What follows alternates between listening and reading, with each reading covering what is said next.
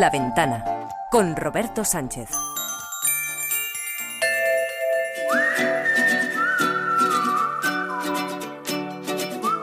El mejor de los viajes siempre es el próximo. Hey there, let's get away. We sure need a lazy summer day. La ventana de los viajes con Paco Nadal.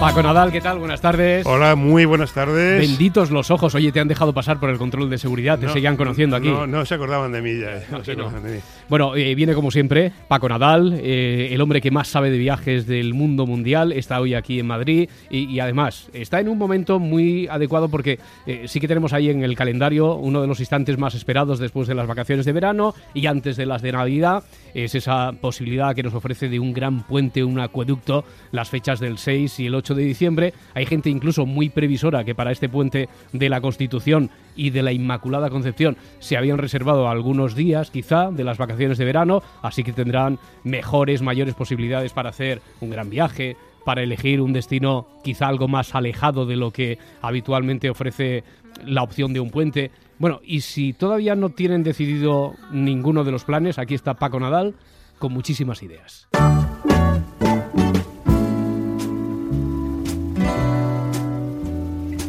Somos todo oídos. ¿Por dónde empezamos, Paco? Pues eh, la verdad es que, tú lo has dicho, es el gran puente, la gran excusa viajera y un montón de cosas para hacer. Hombre, a estas alturas ya no creo que queden muchos vuelos baratos a ningún sitio, pero tenemos España, tenemos España y Portugal, que hay un montón de cosas que ver y coges tu coche y te plantas. Por ejemplo, recorrer Extremadura, que es una tierra maravillosa, no me voy a dedicar aquí a ensalzar las bellezas de Extremadura, que son muchas, pero sí, por ejemplo, recomendar visitarla de una manera muy original, que son las hospederías. Las hospederías de Extremadura es una red, digamos, parecida a la de Paradores, creada mm, con carácter autonómico por la Junta de, Extremadura para rehabilitar antiguos edificios y sobre todo dotar de buen alojamiento a zonas muy concretas. ¿no? Por ejemplo, hay una hospedería en el Parque de Monfragüe, que es el gran espacio natural de allí de la Ribera del Tajo.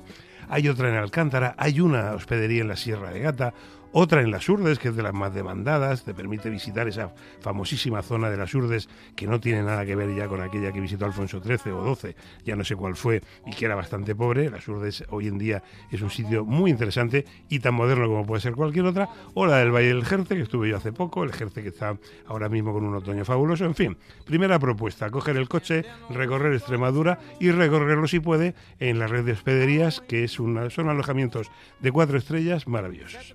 Page and a stage for the same. Y ya habías apuntado a dar un, un pasito más, un salto. Mm, Podríamos acercarnos a Portugal también, que lo tenemos ahí a la mano. Pues mira, sí, nos viene a huevo, porque ya que estamos en Extremadura, cruzamos la raya y a 20 kilómetros de, de- la zona fronteriza con Cáceres está la Beira Baixa, una región muy desconocida de Portugal, y un pueblecito allí muy singular que se llama Monsanto. Es una aldea singular porque está en lo alto de un monte de granito que domina una vasta extensión de dehesa mediterránea, el Cornoque, Kerkus, etcétera. Pero lo curioso de esta zona es que el monte está compuesto por grandes domos de granito, lo que allí llaman penedos rodantes, que son estas gigantescas bolas de granito, que no me voy a extender aquí en el proceso geológico por qué se forman, pero se llaman montes isla, ¿no? Podemos ver también algunos en la dehesa de Salamanca, por ejemplo, ¿no? Bueno, pues este pueblecito de Monsanto está eh, colocado de manera casi imposible ahí entre aquellos grandes bloques, que parece que si alguno echa a rodar va a dejar el pueblo más plano que, que un folio.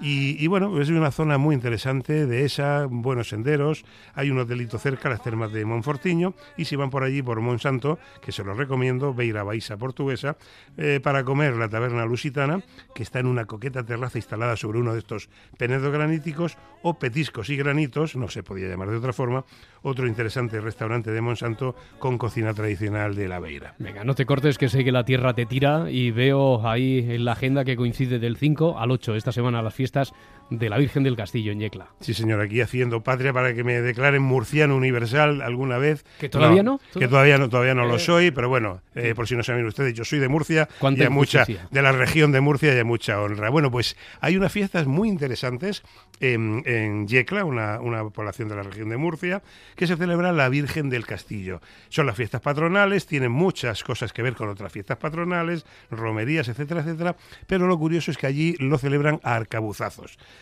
Eh, toda, toda la fiesta que dura del 5 al 8, bueno, se prolonga hasta el 17, del 5 al 8 de diciembre es la parte interesante, eh, se celebra pegando cañonazos, eh, tirando pólvora con arcabuces. Y permíteme que te diga de dónde viene este, esta fiesta, porque, bueno, viene muy, muy, muy al pelo con la actualidad. Resulta que en la sublevación de Cataluña, o revuelta de los catalanes, o guerra del Segadors, llamémosle cada uno como quiera, en 1642, hubo un grupo de yeclanos que fueron reclutados para ir a- al frente. Se quedaron en Vinarós porque, bueno, no, no llegaron a, entrar en combate. Eh, no voy a entrar tampoco en, en el detalle de aquella guerra del Segadors, que bastante paz tenemos ahora. Pero el caso es que los 61 yeclanos no llegaron a Cataluña los, vol- los volvieron a su pueblo sin pegar un tiro y cuando llegaron subieron a la ermita del castillo y para celebrar gastaron allí toda la pólvora que no habían tirado en, Cataluña. Bueno, de ahí viene el origen de esta fiesta de los arcabuces en Yecla. Empieza el día 5 eh, con la bajada de la Virgen, el día 17 la subida y entre uno y otro tienen ustedes más pólvora que en una mascleta valenciana, en Yecla, Murcia.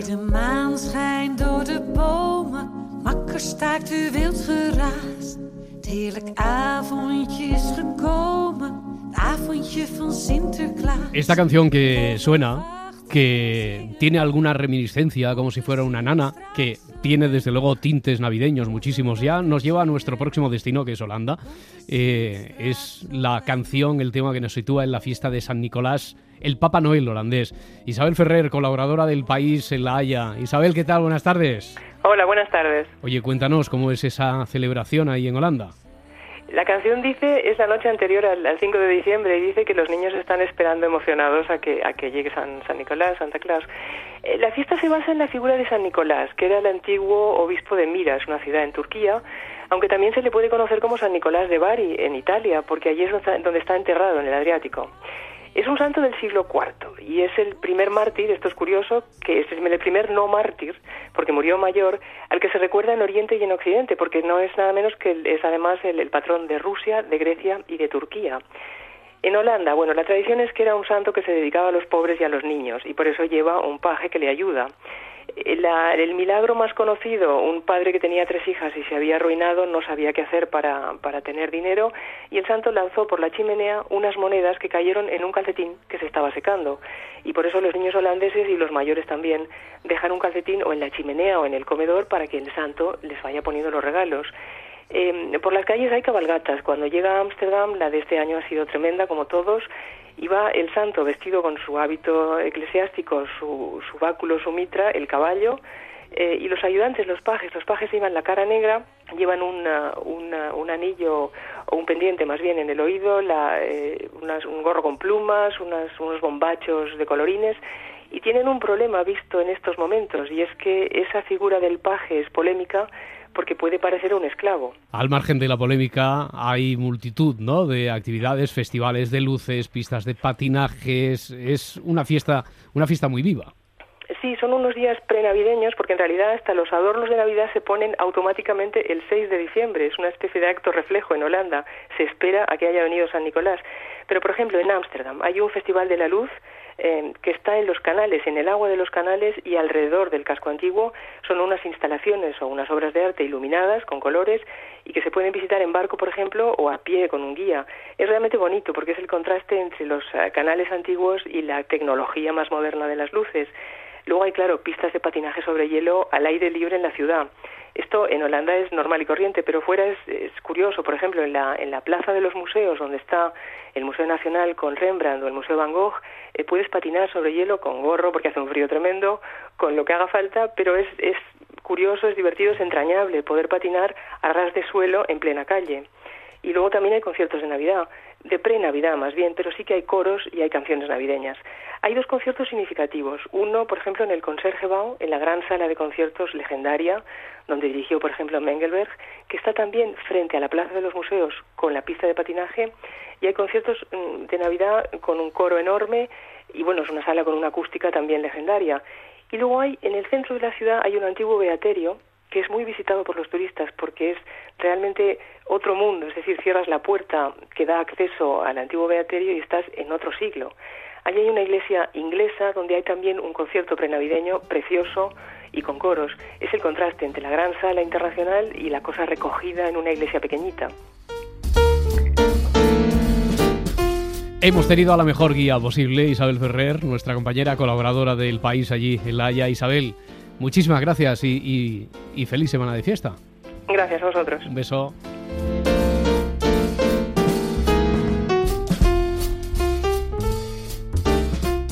El tono navideño, prenavideño, no lo vamos a abandonar ahora que abrimos ya el consultorio. Dudas transmitidas a Paco Nadal a través de buenviaje.cadenaser.com. Saludamos a Héctor. Buenas, soy Héctor, llamo desde Asturias. Soy, bueno, al plan en las, en las redes Paco me conoce porque soy fiel seguidor ya de sus andanzas. Mira, quería preguntarle ahora en Navidad queremos hacer un road trip, como hacemos siempre, mercadillos navideños, y queremos ir ahí con los mellizos hasta Francia, Asturias, Burdeos, Burdeos subirán antes, y luego a la vuelta, los tengo aquí que son seguidores también de, de la cadena SER. Eh, luego a la vuelta queríamos hacer una noche extra para que no fuera muy pesada la vuelta, pero es lo que no tengo claro. Es lo que le quiero preguntar a, a Paco, por qué zona parar, si él conoce, sabe, eh, pues no sé, San Emiliano o Bergerac, que me diga un poquito a ver qué es lo que podemos hacer por allí, aparte de Burdeos sin antes. Venga, gracias Paco. Hola Héctor, y además muchas gracias por tu seguimiento en las redes, que sé que eres un, fiel. Pues mira, a ver, mm, hombre, vas a atravesar zonas muy interesantes. Todo depende de, de a qué hora salgas de Nantes y dónde quieras parar. Esas localidades que has citado están muy bien. San Emilión está muy cerquita de Burdeos. Bergerac queda un poquito más lejos. Es una ciudad, parece una aldea o villa o localidad, llamaremos eh, como sea. Eh, muy bonita el Perigor, pero te vas a desviar bastante de la ruta. Está como una hora y media hacia, hacia el este. Yo te diría, si no lo conoces, mm, a mí me gustó mucho Coñac.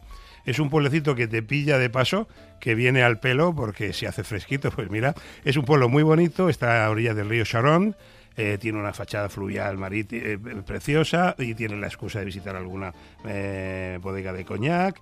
Y el pueblo es muy lindo también y te pilla ba- bastante más de paso. Yo te diría que si no lo conoces, que pares en coñac, que te va a gustar y no te desvías tanto como, como Bergerac. Close the highway down. They don't want to town. Mario desde Madrid. Mario, ¿qué tal? Buenas tardes. Hola, buenas tardes. A ver, ¿cuál es tu Hola, duda? Mario. Te escucha Paco. Hola. Paco, encantado de hablar con vosotros. Cuéntame. Mira, eh, yo mi consulta ya es de cara, fíjate, al verano. Eh, ya pensando en las vacaciones de verano, tengo pensamiento de hacerme un viajecito un poco largo de 3-4 semanas con mi mujer y el niño pequeñito que, bueno, ahora tiene 3 años, ya de aquí a que no vayamos ya tendrá los 4. Y bueno, en principio, pues eh, tenía pensado bien América o Asia. En, en América ya conozco Estados Unidos y Costa Rica. Entonces eso ya lo descartaría. Y entonces, bueno, que me aconsejaras un poquito, dado que el viaje, pues lo tendría que hacer con el pequeñajo. A ver, un sitio que, que esté chulo y sobre todo, pues oye, que tenga un poquito de seguridad para irme con él. Claro. Pues hombre, la verdad que con un niño pequeño se puede ir a muchísimos más sitios de los que uno piensa. Pero mira, mm, ahora que dices, y me viene al pelo porque acabo de llegar de ahí, yo te diría, mm, ves a Japón. Si no lo conoces y estás pensando en Asia, eh, ves a Japón. Es un país, vamos, país más seguro, más tranquilo. Para ir con un niño no vas a encontrar. El niño lo puedes dejar por ahí solo en una esquina que cuando vuelvas está el niño ahí. Y el móvil se lo has dejado con él también. Entonces, bueno, mira, eso sería un- una buena opción. Eh, en Japón el único problema en verano es que hace calor. Eh, es un calor húmedo, pero bueno, es un país muy largo y, eh, si vas hacia el norte, de, Tokio hacia el norte, hacia el norte de la isla de Honshu y, la isla del norte, mm, donde se celebraron los Juegos Olímpicos de, de Sapporo, ahí tienes un clima más fresco y bueno, esa puede ser una opción, no sé si os cuadra. Y luego también por Asia mm, hacer un Tailandia-Birmania, por ejemplo. Aunque vayas con un niño pequeño, son países tranquilos y seguros. O hacer un Tailandia y Laos. No sé si eso os cuadra. Y en América, si me dices que ya has visto Estados Unidos y Costa Rica, pues hombre, mm, también es Canadá. Yo mm, teniendo tiempo y en verano me iría a Canadá. Es un país muy, muy cómodo, muy tranquilo y que está muy bien para visitarlo. Mario, buen viaje. Muchísimas gracias. Oye, muchas gracias a vosotros. Un abrazo, hasta luego, luego. Yo me, me voy a quedar por aquí, eh, con tu permiso, porque además está aquí el amigo Chevi Dorado. Chevi, ¿qué tal? Buenas tardes. ¿Qué tal? Buenas tardes. Eso quiere decir que nos llevas a Andalucía. Recuerdo, la semana pasada estuvimos en las Alpujarras, pero en Almería, ¿no? Pues vamos a seguir en las Alpujarras, pero en la parte de Granada. Seguimos en la vertiente sur de Sierra Nevada. Estamos en una cápsula del tiempo, históricamente aislada por la dificultad de, de organizar buenas comunicaciones. Aquí no hay prisas para avanzar, como cuando la zona era un fragmento de Asia dedicado a la producción de seda en el periodo andalusí, hablando una energía muy especial en este rincón andaluz. Pueblos blancos, desfiladeros, barrancos, circos glaciales. Vamos a empezar por Lanjarón, un pueblo que suena a agua, que tiene en este elemento su principal atractivo, porque en Lanjarón el agua se bebe o te sumerges en el agua, en sus aguas mineromedicinales, de la montaña a tu piel directamente. Pero para tener una verdadera experiencia alpujarreña hay que ganar altura, buscar las cimas de la gran montaña andaluza. Vamos a pasar por Órgiva, que es la capital de la Alpujarra Occidental, y en coche seguiremos para llegar a pintorescas poblaciones de calles empedradas y casas escalonadas para salvar el desnivel de la montaña. Siempre manda el color blanco de cal y también el negro de pizarra, techos planos, buenas vistas y generosa gastronomía. Podemos destacar Soportújar, con su centro budista, Cañar, Carataunas y, por supuesto, las icónicas Pampaneira, Capileira y Bubión en el barranco del Poqueira. Un espacio dentro del Parque Natural de Sierra Nevada, verde, frondoso, encajonado entre las paredes del barranco formado por el río Poqueira, con el Veleta como referente. Hay numerosos senderos para poder caminar, siempre con precaución.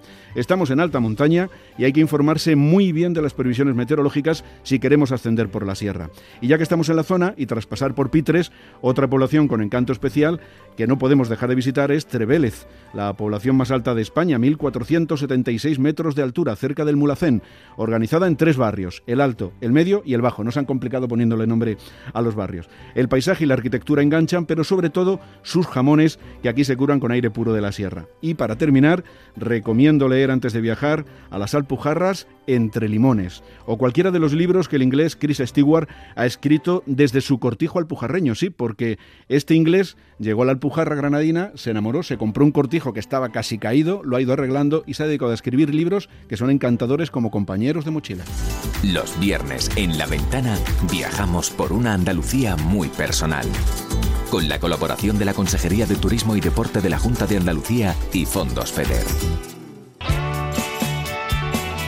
Y vamos a ir cerrando, Paco. Bueno, desde luego la nieve ya está ahí, el plan del esquí es uno de los que tenemos que tener en cuenta, pero uno musical. Mira, este grupo que está sonando es eh, uno de los que vamos a, poder ver a partir de la próxima semana en León en un festival muy interesante. Lleva 30 años ya el Festival Internacional Purple Weekend. El Purple Weekend, sí señor, del 6 al 9 de diciembre. Por eso te decía, hay un montón de actividades para hacer eh, esta próxima semana y una de ellas está en León. Eh, 6, 7, 8 y 9, es la número 29, vigésimo novena edición del Purple Weekend. Eh, hay actividades, cines, eh, libros, conciertos matinales, muchas actuaciones y un ambientazo fresquito. Llévense ropa de abrigo, pero les espera León, Ciudad Maravillosa y el Purple Weekend del 6 al 9 de diciembre. Sí, es un festival de musical que le contempla cierta historia. Paco Nadal, nos encontramos aquí la próxima semana. Muy bien. Muchas gracias. Que ustedes viajen mucho en el puente. Y cerramos con uno de los grupos que en estos 30 años estuvo, pasó por ahí por el escenario del Festival Internacional Purple Weekend. Sean felices. Adiós.